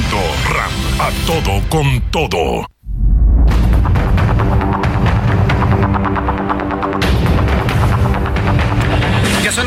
Con 30, las 19 horas 30 minutos, 7 y media de la noche. Es el tiempo del centro de la República Mexicana. Gracias por sus comentarios y opiniones. Me escribió, me escribió una persona, sí sé su nombre, pero entiendo que, que quiere que, me reserve su nombre por razones obvias. Este, pero es conductor de Uber y quiero enviarle un caluroso saludo a todos los amigos en el Uber que nos están escuchando a esta hora de la tarde, su pasaje también desde aquí. A ver, súbale el volumen a su radio para que el pasaje pueda escuchar. A ver, si usted va en Uber, le envío un saludo a usted que está como pasaje, y usted como chofer también. Le envío un caluroso saludo. A los Dides también, ¿por qué no? Y a mis amigos de los taxis regulares, que les voy a decir una cosa, ¿eh? Cada vez los veo menos. Póngase en una esquina de la Ciudad de México y pare un taxi blanco con rosa, un kitty. A ver, párelo. Quiero ver si lo encuentra. Eh, de eso no se ha hablado, ¿eh? Pero la cantidad de taxis regulares, yo le puedo asegurar que se ha reducido a menos de la mitad en la Ciudad de México. Y es algo que no nos han dicho. ¿eh? Bueno, eh, hablando de esto, me escribe un amigo que dice que es conductor de Uber. Dice Jesús Martín, soy conductor de Uber. Un usuario me comentó que él trabaja en el proyecto del tren Maya. Y platicando con él, me dijo que todos los vestigios, fíjese, de eso no se ha hablado, ¿eh? Todos los vestigios, ya sean vasijas, figuras, osamentas, todos los trabajadores los extraen sin problema para poder continuar con la construcción. Fíjese nada más. Alguna vez le dije a este individuo que dirige Lina, que por cierto está muy adoctrinado sin poder escuchar ningún razonamiento, y la primera vez que le pregunté sobre el tren Maya me dice, no, no, Jesús Martín, no nos hemos encontrado con nada. Le digo, si en cualquier parte del país uno escarba y encuentra pirámides, ¿a poco ustedes nos han encontrado? No, nada. Y le comenté, yo sé de un arquitecto que me reservo su nombre que me platicó que cuando se encuentra en una pared, un montículo, cierra los ojos, pasa de la máquina y sigamos. dígame quién es porque lo voy a denunciar. Y mire nada más. Este trabajador del tren Maya le comenta a nuestro amigo que va eh, manejando un Uber que hacen exactamente lo que yo le dije a este individuo, al señor Prieto de Lina. Se lo dije hace algunos meses en entrevista sacan todo. Ay, mira, nos encontramos aquí una tumba. Saca todos los huesos, no digas nada y síguete. Devastación total. Para un tren, dijera uno, este tren conecta con, no sé, con el primer mundo, ¿no? hombre, es un circuito, es, es un carrusel. El tren Maya es un carrusel grandote, pero es un carrusel.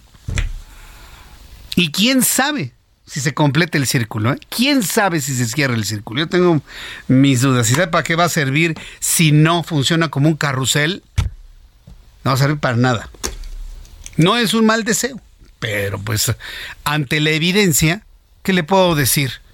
Que me ponga aquí a mentirle diciéndole que, uy, con eso ya tienen justicia los pueblos originarios del Maya. No, no, yo no puedo llegar a tanto. Yo, Jesús Martín, no puedo llegar a tanto. De verdad. Pero en fin, son las 7.34, hora del centro de la República Mexicana. Ya está listo Héctor Vieira con toda la información de economía y finanzas.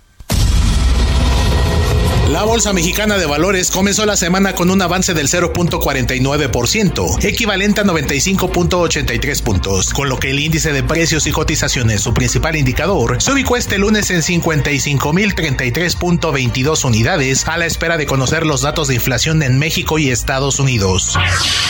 En la Unión Americana, Wall Street cerró con balance mixto, ya que el Dow Jones retrocedió 55.69 puntos para quedarse en 33.618.69 unidades. Por el contrario, el Standard Poor's ganó 1.87 puntos, con lo que se ubicó en 4.138.12 unidades, y el Nasdaq sumó 21.51 puntos para llegar a 12.256.92 unidades.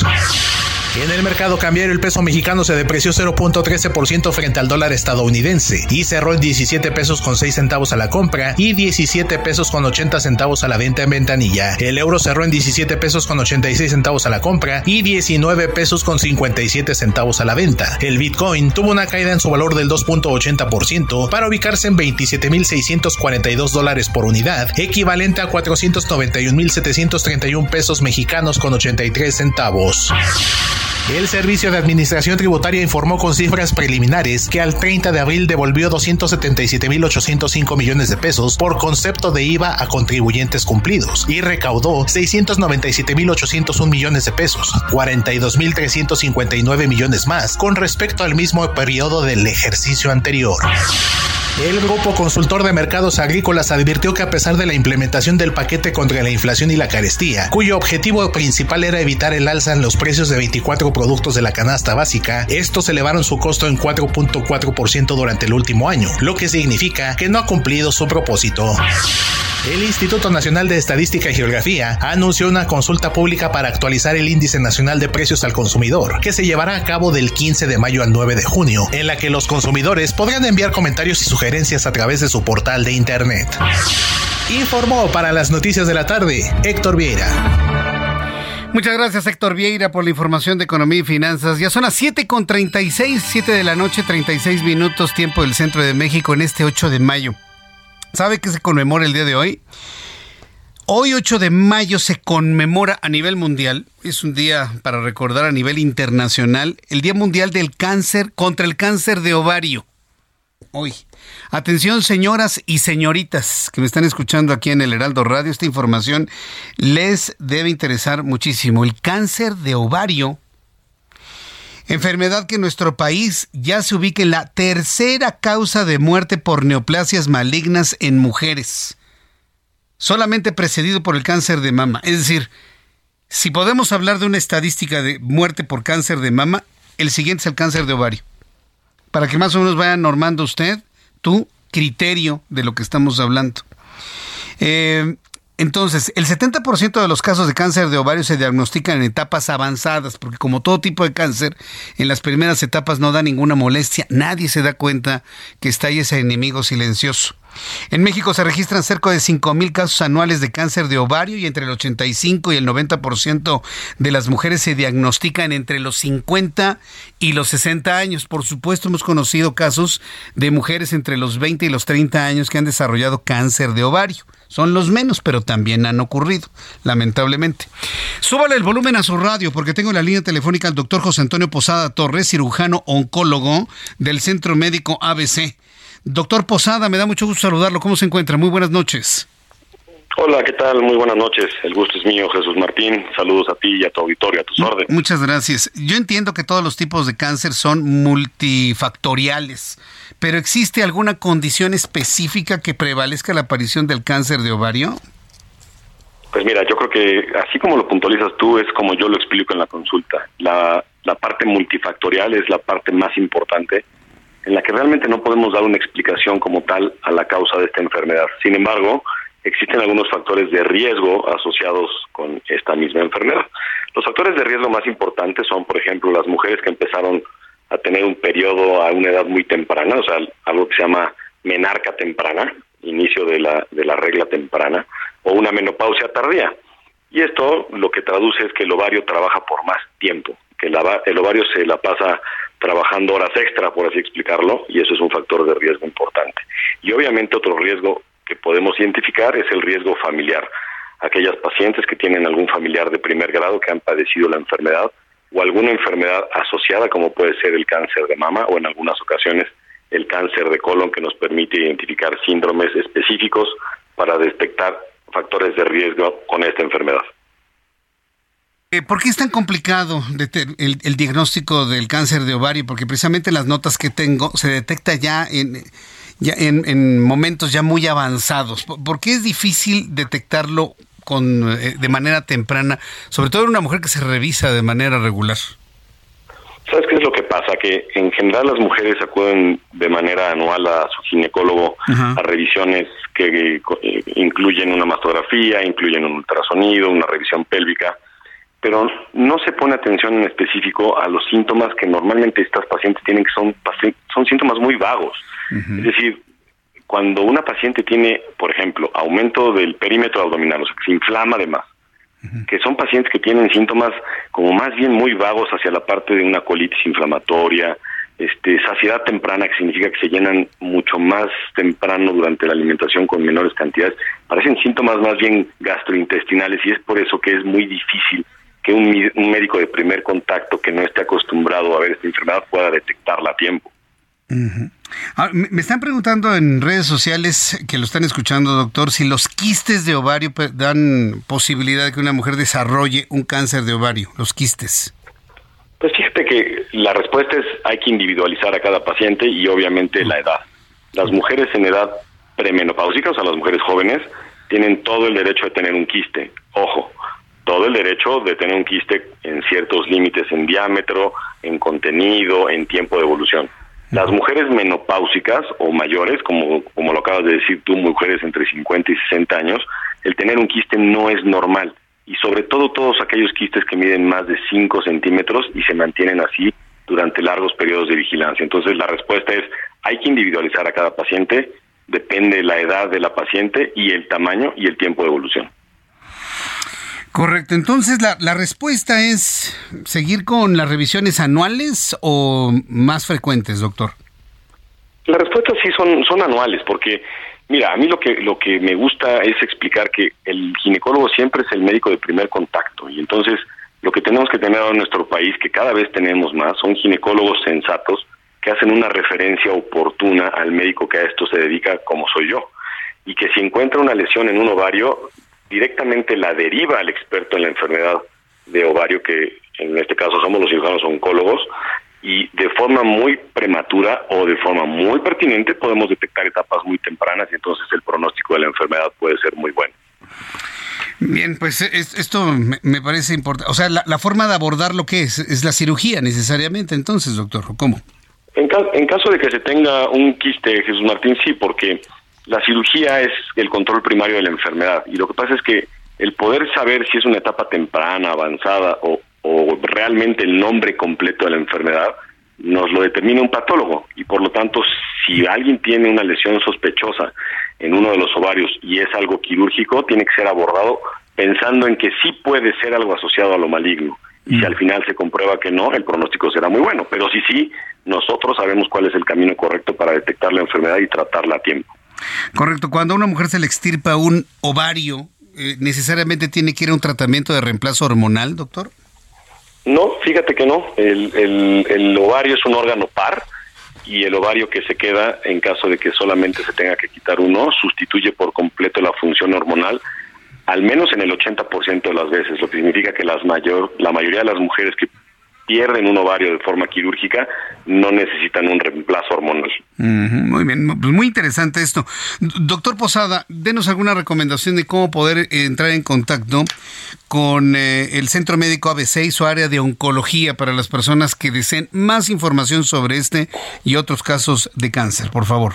Claro que sí, con muchísimo gusto. Nosotros nos encontramos en la página centromédicoabc.com y ahí dentro pueden encontrar incluso toda la información del centro de cáncer, en donde de manera oportuna y pudiéndole recomendar a cada paciente de manera individual los estudios que tiene que realizarse, podemos atenderlas de forma multidisciplinaria.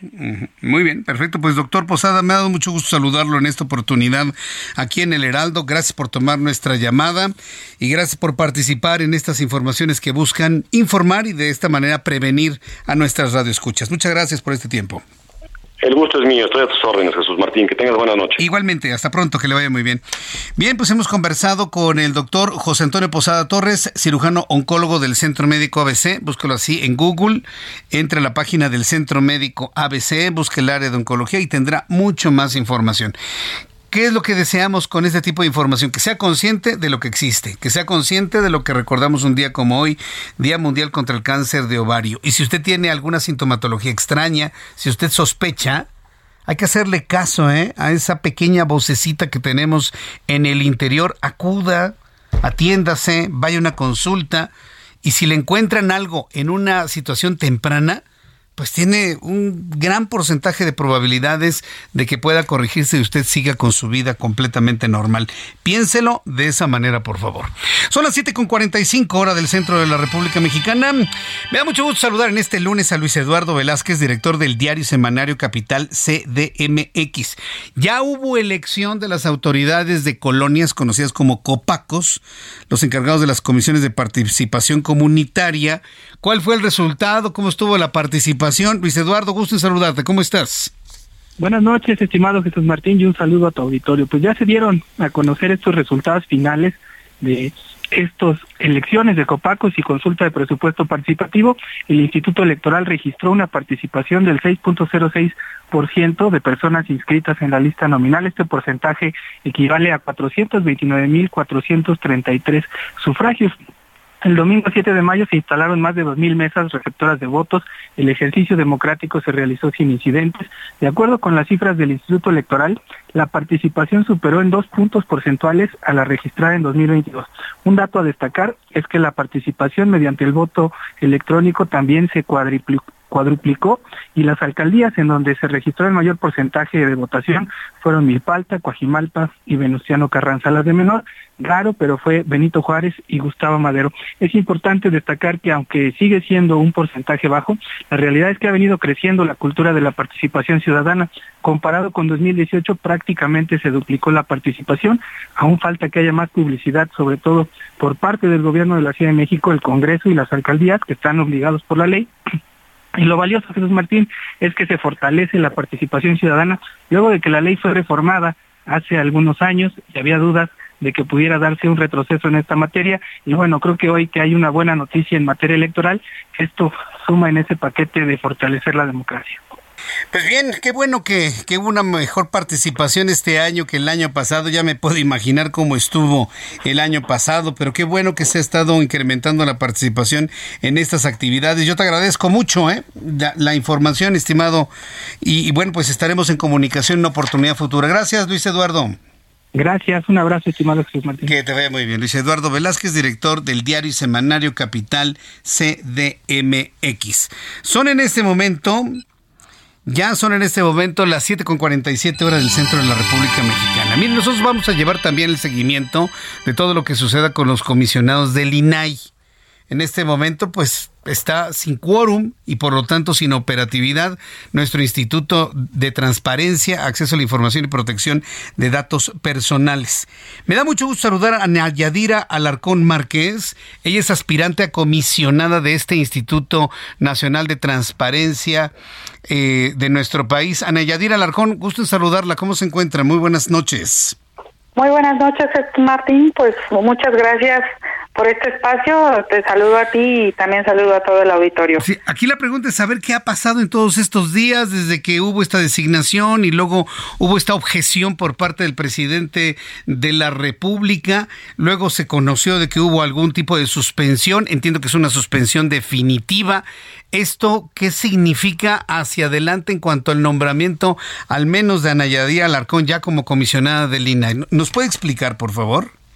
Sí, claro. Pues mira, yo antes que nada agradezco de verdad que me permitan el que pueda aclarar un poco al auditorio la situación en la que se encuentra, eh, al menos jurídicamente en mi caso, eh, la suspensión que me otorgaron. Ciertamente hay en este momento tres vacantes en el instituto, dos de las cuales están disponibles para que en cuanto el Senado de la República tenga consensos, pues puedan designarlas en cualquier momento y con eso se pueda habilitar nuevamente las funciones del instituto.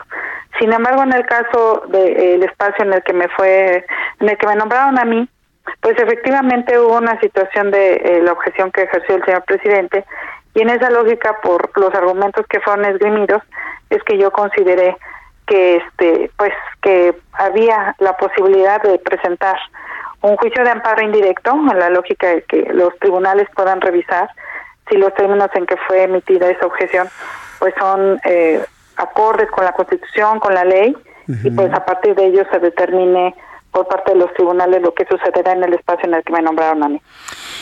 ¿Qué, ¿Qué, se busca con esta suspensión definitiva? ¿Que el presidente de la República respete su nombramiento como comisionada del INAI?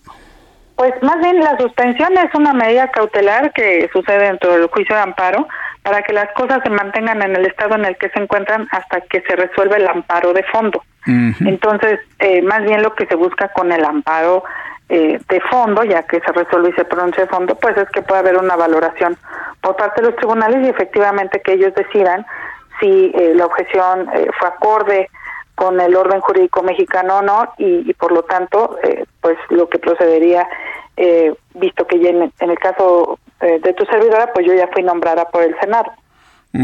A ver, hay un nombramiento en el Senado, hay esta esta suspensión definitiva para que las cosas se mantengan como están.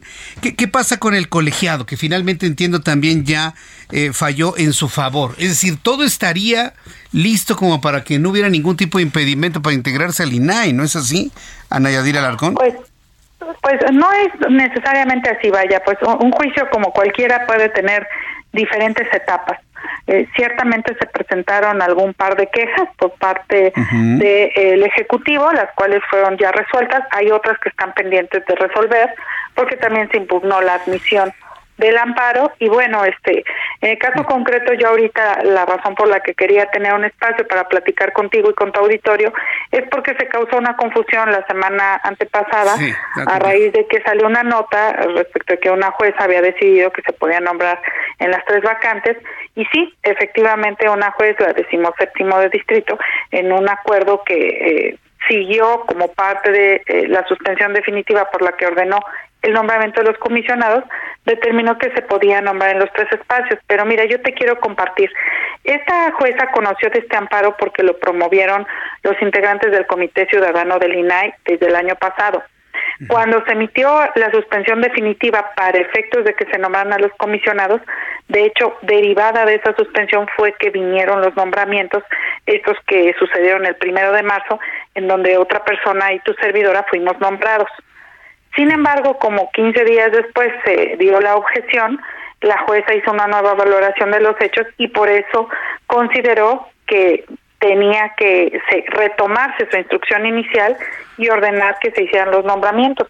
Pero eh, en su último acuerdo, que entiendo que dictó el 28 de abril, considero que la suspensión definitiva que yo tengo acordada pues fue posterior a la que ella dictó eh, eh, en enero de este año mm. y que por eso podía dejar sin efectos la que me fue otorgada a mí y eso causó una confusión y entonces algunos senadores creyeron que sí pueden nombrar en los tres espacios, otros que en dos y bueno, por eso es que estoy yo en este momento tratando de aclarar que eh, yo estoy acudiendo en vía de impugnación a lo que ordenó esa jueza décimo séptimo para que sea un tribunal colegiado quien revise si lo que ella decidió es correcto o no y para que se me respeten mis derechos, se me respete la suspensión que yo tengo y eh, en ese caso pues hasta que se resuelva el amparo de fondo puede haber un pronunciamiento. Eh, estamos hablando de la defensa de un derecho como tal de, de participar en esta elección para comisionado del INAI o, estamos hablando de una necesidad que va más allá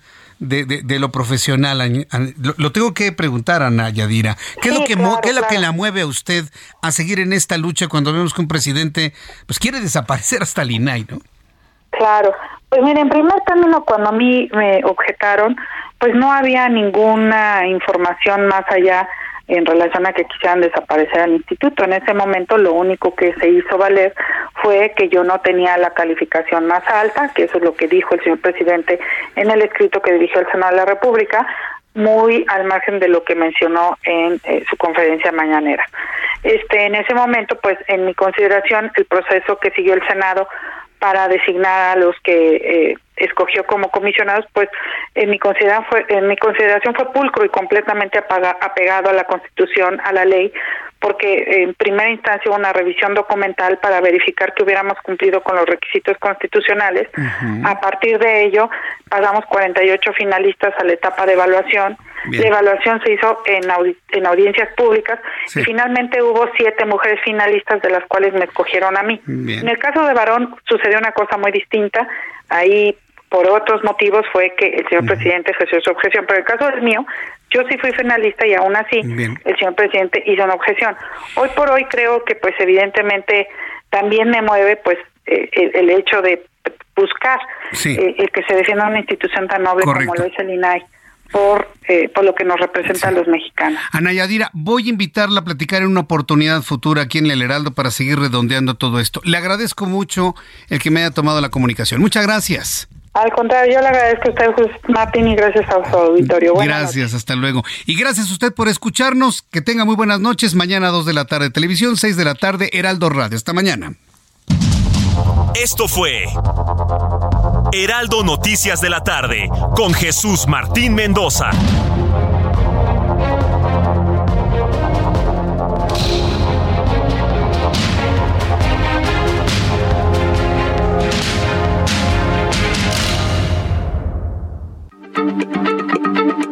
Heraldo Radio, la H se lee, se comparte, se ve y ahora también se escucha.